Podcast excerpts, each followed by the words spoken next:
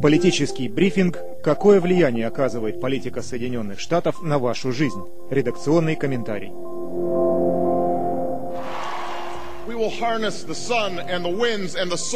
Мы используем солнце, ветер, почву для того, чтобы произвести горючее для наших машин, электроэнергию для наших заводов, сказал президент Обама. В инаугурационной речи президент Обама обязался увеличить долю возобновляемых источников энергии в энергетике страны. В соответствии со своим обязательством, администрация выделила в 2009 финансовом году около 2 миллиардов долларов на исследования в этой области, проводимые под эгидой Министерства энергетики. Исследование курирует офис, который занимается вопросами сохранения энергии и энергетической эффективности, а также разработкой возобновляемых и альтернативных источников энергии.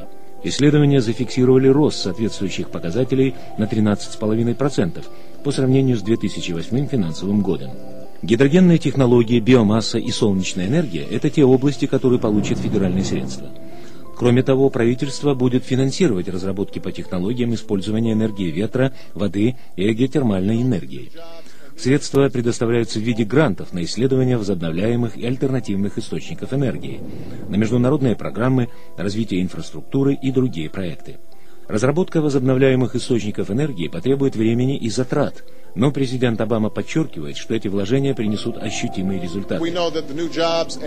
Мы знаем, что создание новых рабочих мест и новых отраслей индустрии завтрашнего дня невозможно без того, чтобы поставить на службу возобновляемые источники энергии. Вы смотрели политический брифинг «Какое влияние оказывает политика Соединенных Штатов на вашу жизнь?».